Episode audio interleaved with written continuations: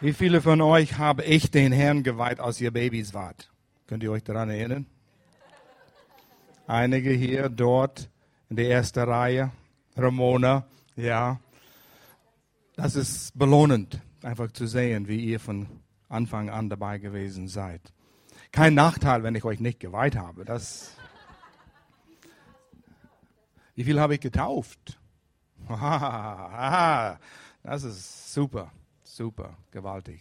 Ich sprach von der Jugend. Ich weiß, es sind hier viele, die auch getauft worden sind.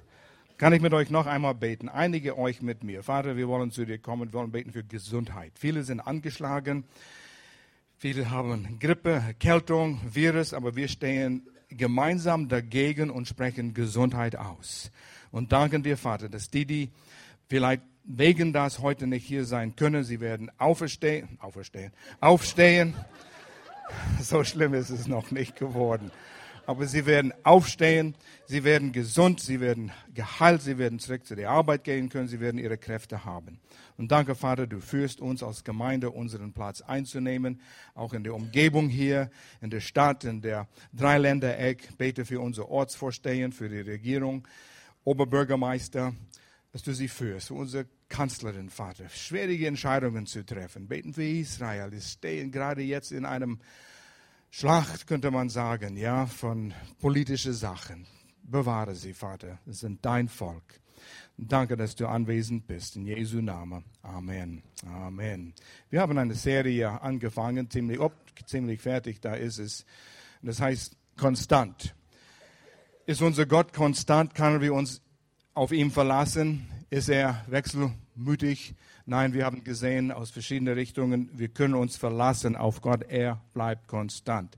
Und dann, wie können wir ein Leben führen, der auch konstant ist? Nicht immer rauf und runter, rauf und runter. Und weil wir einen Gott haben, der konstant ist, können wir auch so ein Leben führen. Und heute möchte ich einiges über das Thema stark sein inmitten der Schlacht ja, wir gehen alle durch schwierige Situationen. Manchmal geht es dir vielleicht so, dass es ein Bad Hair Day gibt und du verstehst nicht, warum, wieso geht es mir einfach so. In der Realität heute stecken viele von euch in Situationen, schwierige Situationen. Es ist nicht immer einfach. Beziehungen, Ehe, Kinder, Familie. Und wie einer gesagt hat, entweder kommst du aus einer schwierigen Situation raus oder du befindest dich gerade in einer schwierigen Situation oder du gehst gerade in eine schwierige Situation hinein, oder? Wir haben alle Angriffe, Anfechtungen. Und so ist das, das Leben. Jesus sagte, und ich staune, wie oft Melanie und ich und der Lobpreisteam zusammen einiges machen. Jesus hat gesagt, ihr werdet schweres Leben. Und genau den Vers, den Melanie euch gezeigt hat während der Lobpreis, wollte ich euch auch zeigen. Und es lohnt sich, noch einmal zu lesen, weil die Wahrheit ist so gewaltig. Und das lohnt sich darüber nachzudenken. Wenn ihr nach Hause geht, denkt über das nach. Ich habe euch, Jesus spricht zu seinen Jüngern, ich habe euch das alles gesagt, damit ihr in mir Frieden habt. Hier auf Erde werdet ihr viel Schweres erleben. Ich wünschte, er hätte das nicht gesagt.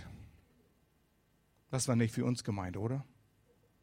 Denke an die Situation damals in der ersten Jahrhundert, Nero an der Macht. Er hat Christen getötet, er hat Christen entfackelt, um sein Gartenparty zu beleuchten, mit Teer übergossen und angezündet, gegen die Christen. Verfolgung. Es war sehr hart. Jesus wusste, was kommt auf die Christen. Hier auf Erden werdet ihr viel Schweres erleben. Ja, tu etwas dagegen, Jesus. Warum sagst du das uns? Weil er kennt die Situationen der Welt. Aber habt Mut, denn ich habe die Welt überwunden. Ihr steht auf der Seite des Siegers. Und was das alles bedeutet. Schweres Erleben, das Wort ist Bedrängnis. Manche Übersetzungen sagen Angst, aber es ist nicht, Angst ist nicht die beste Übersetzung. Bedrängnis, Schweres ist die bessere Übersetzung. Und ich, ich mag das Lied, was wir auch gesungen haben. Alles, was wir leiden, was, worüber wir Tränen haben, hat Jesus besiegt. Deshalb komm und sing diese Lieder on purpose, bewusst, mit Absicht. Denk darüber nach, was wir singen. Das sind biblische Wahrheiten. Und lass sie in deinem Herzen hineingehen. Deshalb ist das so toll. Musik kommt vom Herzen Gottes und wir können diese Wahrheiten hinein versiegeln, könnte man sagen, in unserem Herzen durch diese Lieder. Und die sprechen aus Gottes Herzen. Was ist Bedrängnis? Bedrängnis sind Dinge aus verschiedenen Quellen, die wir haben und erleben. Und einige diese erleben wir, einige nicht ganz so stark, aber wegen das, was du glaubst. Und denk jetzt an die Situation in Nahen Osten. ISIS. Es kommen Leute, bewaffnete Menschen an deiner Tür vorbei und wissen, ihr seid Christen und sie holen eure Kinder raus aus der Straße und mit erhobenem Schwert über den Kopf eurer Kinder fragen sie euch, glaubt ihr an Jesus Christus? Und ihr wisst, wenn ihr Ja sagt, entköpfen sie eure Kinder.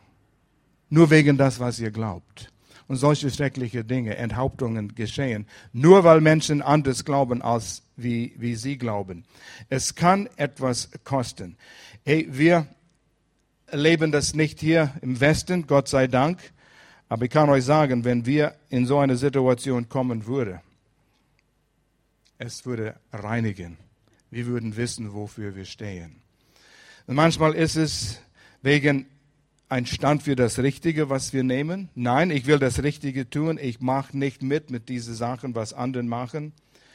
Vielleicht ist es nicht ganz so gravierend, aber vielleicht ist es Respekt für den Chef. Alle machen den Chef nieder, weil er unmöglich ist. Und es gibt unmögliche Chefs, für den ihr arbeitet. Aber das sind immer noch Respektspersonen, denen wir respektieren sollen. Und ich weiß, in der Schule, da haben wir auch mit unseren Teenagers und Kindern äh, gesprochen die kamen heim und manchmal waren es unmögliche Lehrer.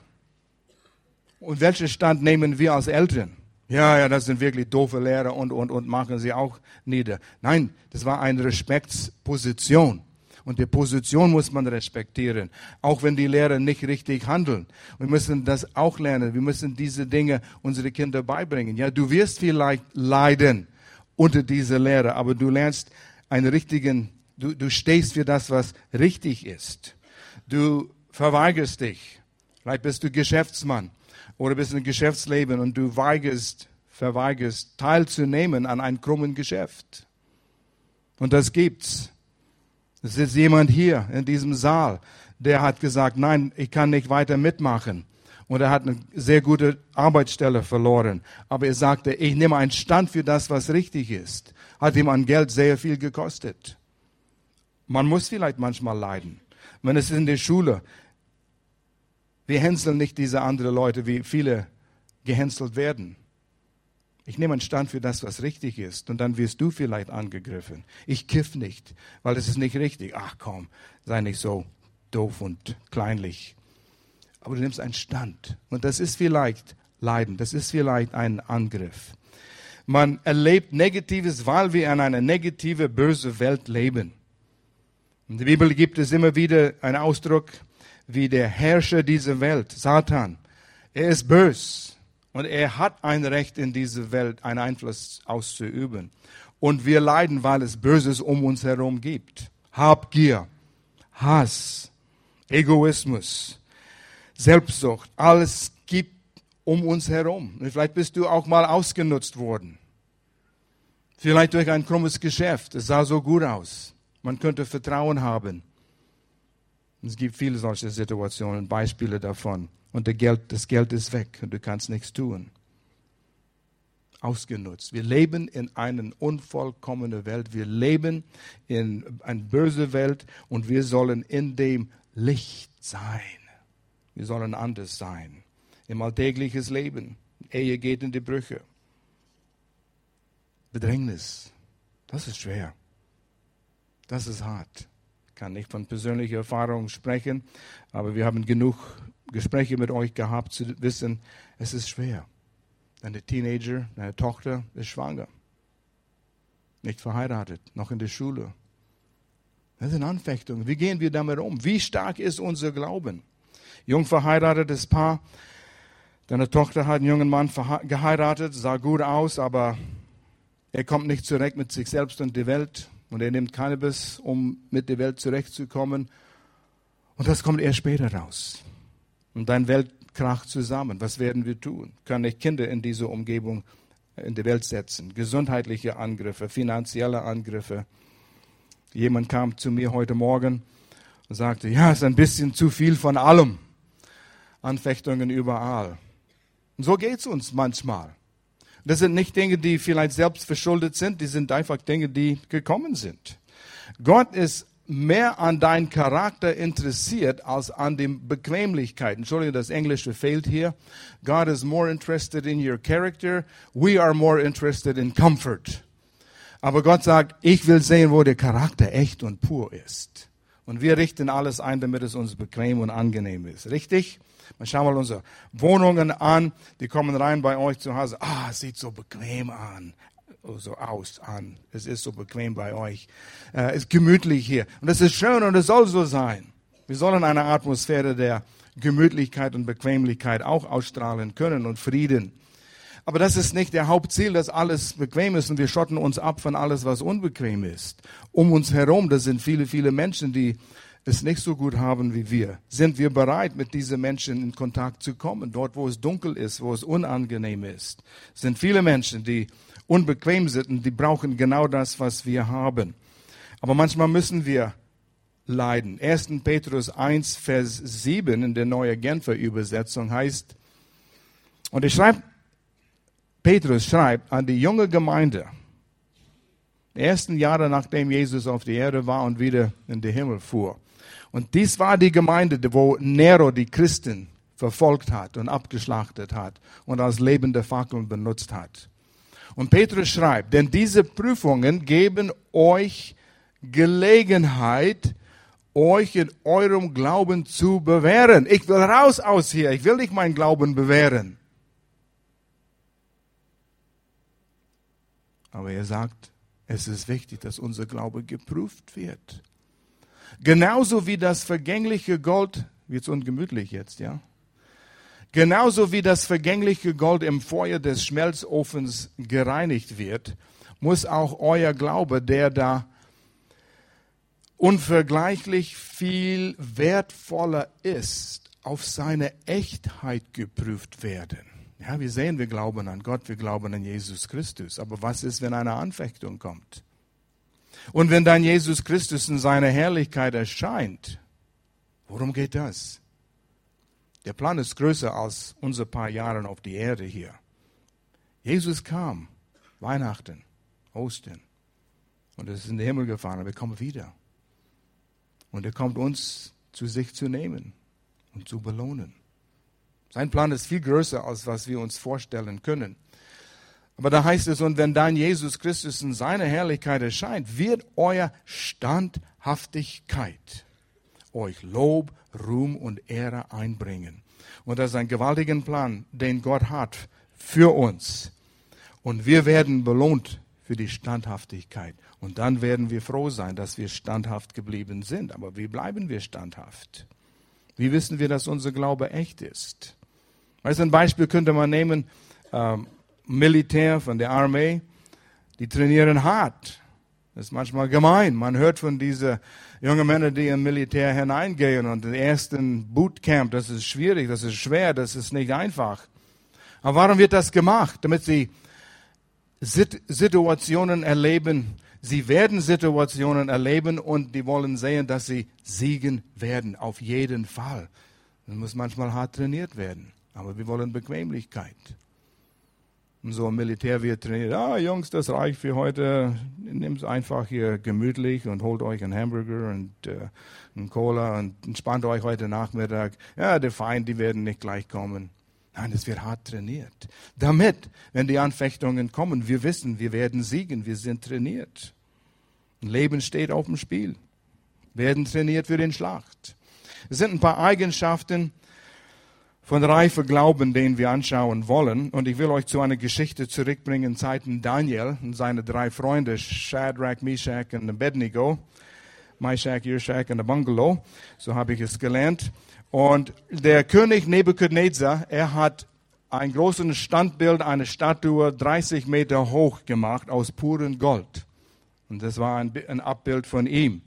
Und alle sollen dieses anbeten. Und hier fängt die Geschichte an. Daniel 3, Verse 5 und 6, neues Leben. Wenn ihr, hier geht der Befehl raus. Übrigens, diese drei, Shadrach, Meshach und Abednego, ich kann sie nicht auf Deutsch sagen, das ist gleich, aber klingt besser auf Englisch. Wenn ihr, ähm, die hatten führende Positionen in der Regierung, die waren nicht einfach drei Kerle dort, aber sie waren im Alter von 15 bis 20, in dem Dreh waren das. Aber die hatten schon Positionen in der Regierung.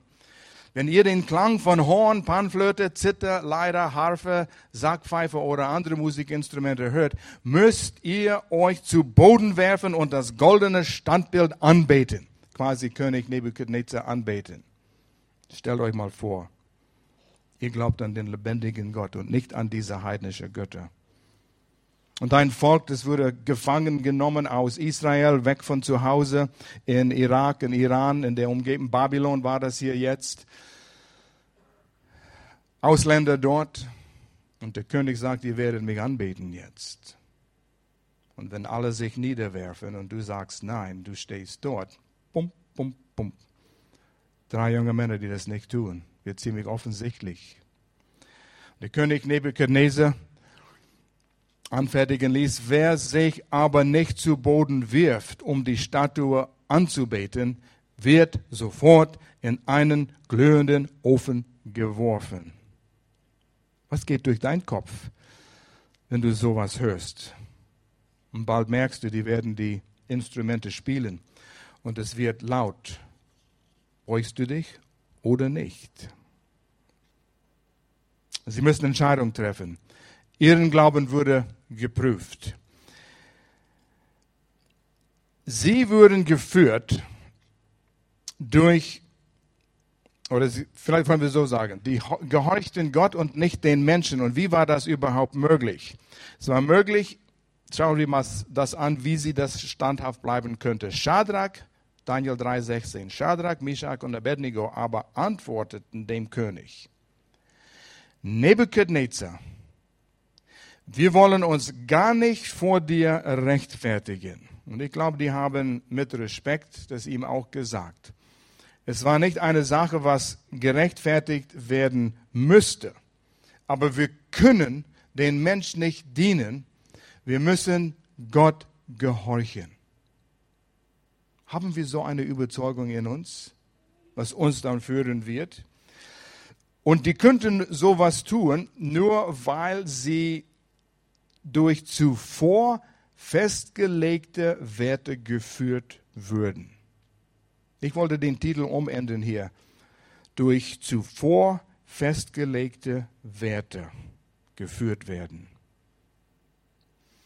Sie hatten Werte in sich. In dem Augenblick, ich weiß nicht, wie viel Zeit im Voraus diese drei junge Männer hatten, indem sie erfahren haben, was der König Nebuchadnezzar tun wird.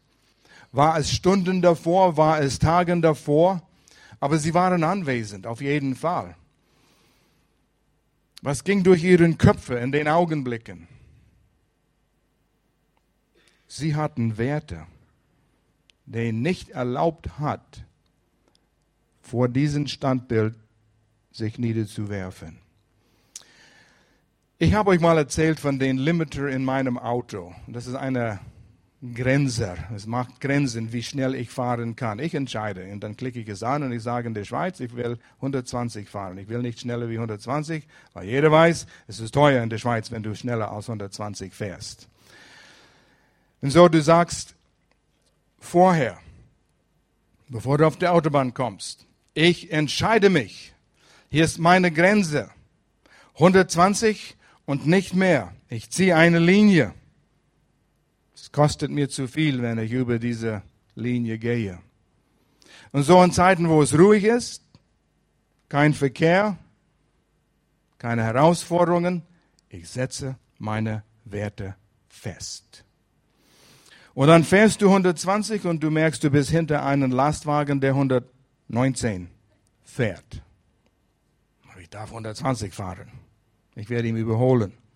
Um ihn zu überholen, musst du schneller wie 119 oder 20 fahren.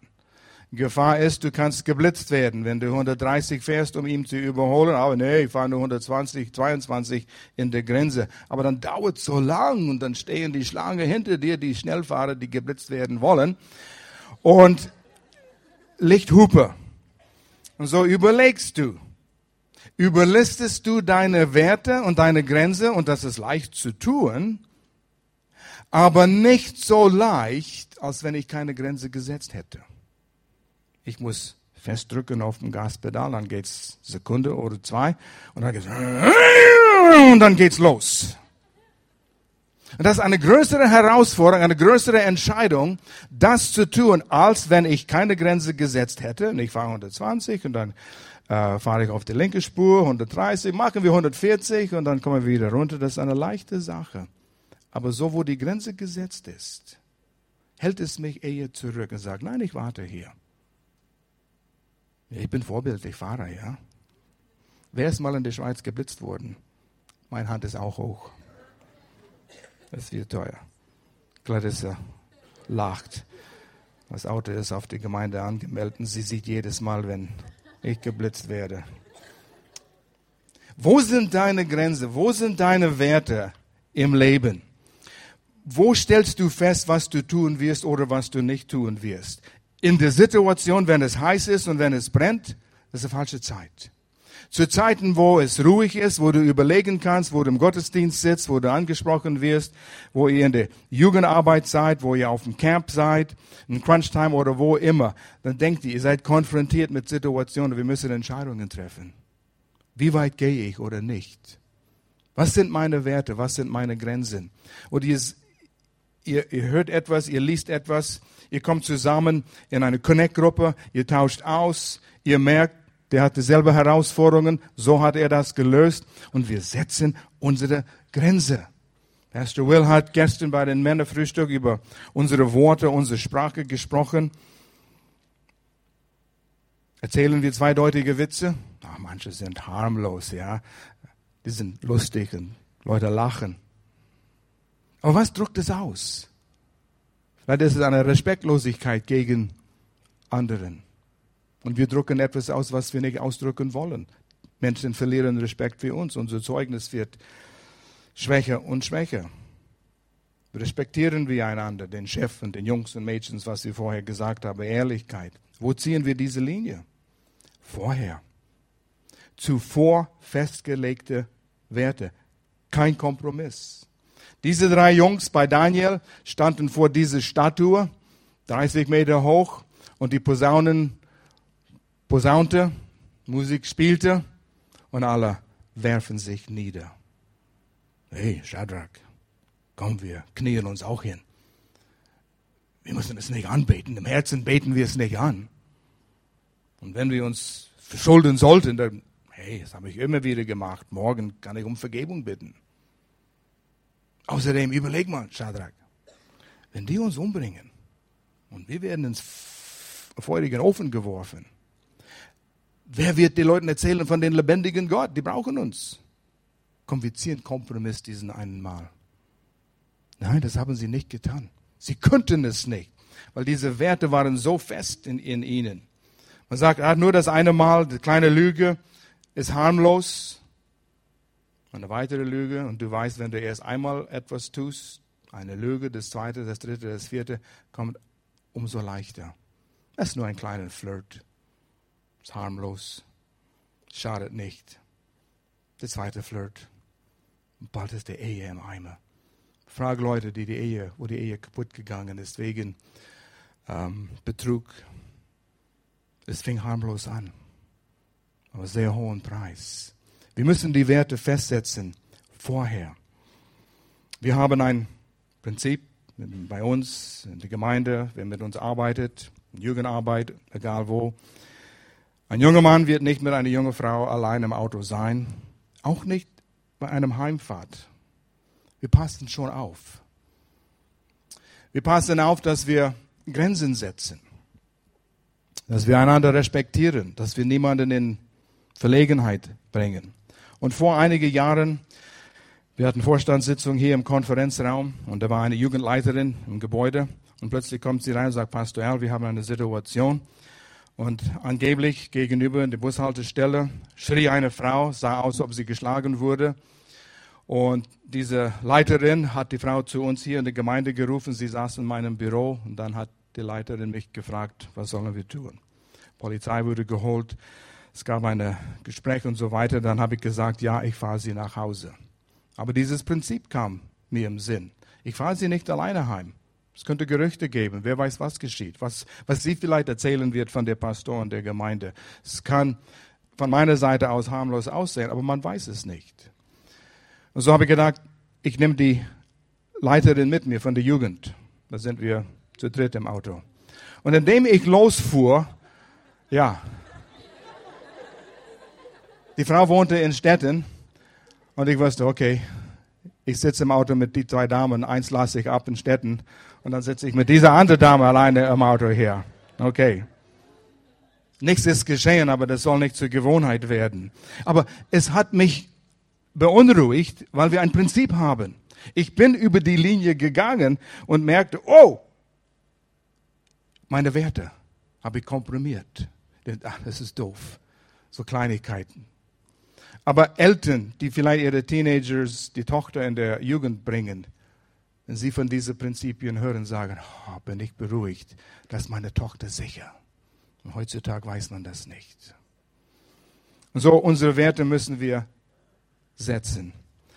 Eine zweite Eigenschaft von Glauben, die geprüft ist, man gehorcht Gott trotzdem, was man sieht. Die Situation, Statue, Instrumente, Feuer. Das ist ganz logisch. Wir knien hin. Was wir sehen, beeinflusst uns. Und das rührt uns an. Ja, was können wir sonst machen? Das war das, die beste Entscheidung. Wir sind beeinflusst von das, was wir sehen. 1. Petrus 5, Vers 7. Und das war der zweite Vers, ähnlich wie der zweite Vers, was Melanie gelesen hat in, in Johannes 14 all euer Sorgen werft auf ihn, denn er sorgt für euch. Schönen Vers, ja? Aber nicht so einfach zu praktizieren. Wir gehen zu Gott, der Vater, wir legen all unsere Sorgen auf den Tisch und sagen, Gott, hier habe ich Kummer, ein bisschen zu viel von allem. Gott sagt, ich kümmere mich darum. Okay, gut. Dann sammeln wir das alles ein in unserem Rucksack und wir gehen raus mit diesen Sorgen. Weil wir Gott nicht vertrauen können mit diesen Dingen. Manchmal geben wir Gott Ratschläge, wie er diese Probleme für uns lösen kann. Das ist kein Vertrauen. Das ist kein Glauben. Dieser Glaube hat sich nicht bewährt. Und wir werden diese Dinge mit uns schleppen.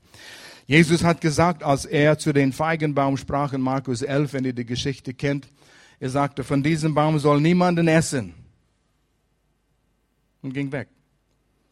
Die sind nach Jerusalem gegangen von Bethanien, verbrachten den Abend, sind dann wieder heimgekommen, gingen bei dem Baum vorbei. Niemand hat was gesagt, niemand hat was gemerkt. Sie übernachteten Bethanien, am nächsten Tag sind sie wieder vorbeigegangen. Und so, ein Tag lang nichts geschehen. Aber als sie da am nächsten Tag vorbeikamen, Petrus, schau mal, Meister, der Baum ist verdorrt, den du angesprochen hast. Von den Wurzeln ab. In dem Augenblick, wo Jesus der Baum angesprochen hat, fing etwas an, in den Wurzeln zu wirken. Aber er hat nichts gesehen. Und wir beten für Dinge. Wir versuchen unsere Last auf Jesus zu rollen. Wir sehen nichts, spüren nichts. Aber du weißt nicht, was unter die Erde sozusagen an den Wurzeln geschieht. Und dann offenbart sich das. Die ganze Zeit war Gott am Wirken. Haben wir den Vertrauen, dass in dem Augenblick, wo wir unsere Anliegen auf dem Herrn wälzen und rollen, das okay, erledigt. Ich sehe nichts, ich spüre nichts, ich weiß nicht, wie es sein wird, aber ich habe meinen Vater kennengelernt. Ich habe meinen Glauben geprüft, oder mein Glauben wurde geprüft und ich weiß, er ist treu. Ein drittes Merkmal ist, Glaube ist unsere Verantwortung. Das Ergebnis ist Gottes Verantwortung. Wir wollen immer das Ergebnis vorher wissen, bevor wir unser Vertrauen auf Gott setzen. Oder? Ja, ja, sei ehrlich mit dir selbst. ich bin genauso. Wenn ich sehen könnte, wie du es lösen wirst, dann wäre es einfach, Vertrauen auf dich zu setzen. Daniel 3, Vers 17 und 18, wenn der Gott, den wir verehren, es will, kann er uns ganz bestimmt retten. Sowohl aus dem brennenden Feuerofen als auch aus deiner Hand, o König. Und ich glaube, das war respektvoll gesagt. Wird er uns dann retten. Aber selbst wenn er es anders beschlossen hat, sollst du, o König, es mit Sicherheit wissen, wir werden deinen Göttern niemals verehren und die goldene Statue, die du hast, aufstellen lassen, niemals anbeten. Sie wussten, was ihre Werte waren und über die Linie würden sie nicht queren. Gar nichts könnte ihnen, wenn es ihr das Leben kostet. Und auch wenn du das Geschäft verlierst, auch wenn du Geld verlierst, weil du ehrlich sein willst. Wir hatten das Vorrecht in den USA, wo wir da waren, einen Geschäftsmann, einen Christ kennenzulernen. Der hat ein paar hundert Millionen Dollar Geschäfte schon aufgebaut. Eins war mit Aerospace, Top Secret, mit der Regierung von den USA. Und er erzählte, wie die eine langjährige Beziehung mit der Regierung hatten.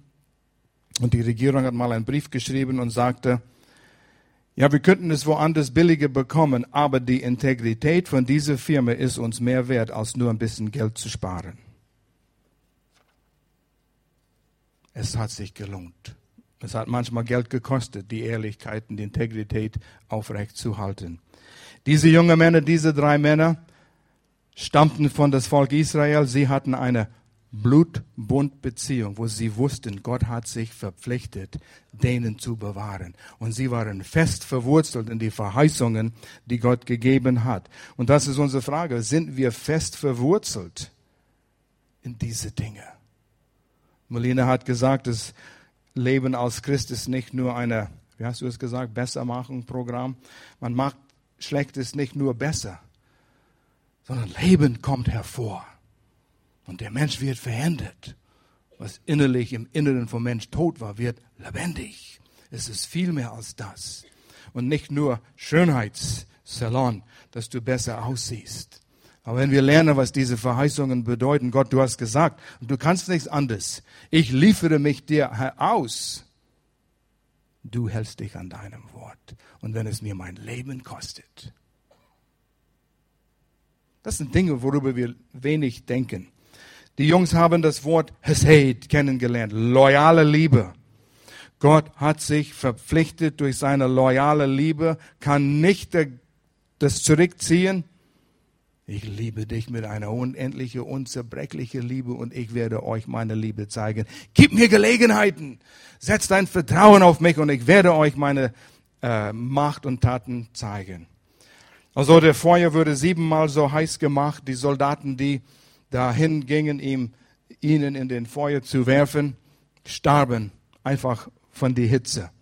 Plötzlich sprang Nebuchadnezzar erschrocken auf und fragte seine Ratgeber, haben wir nicht eben drei Männer gefesselt ins Feuer werfen lassen?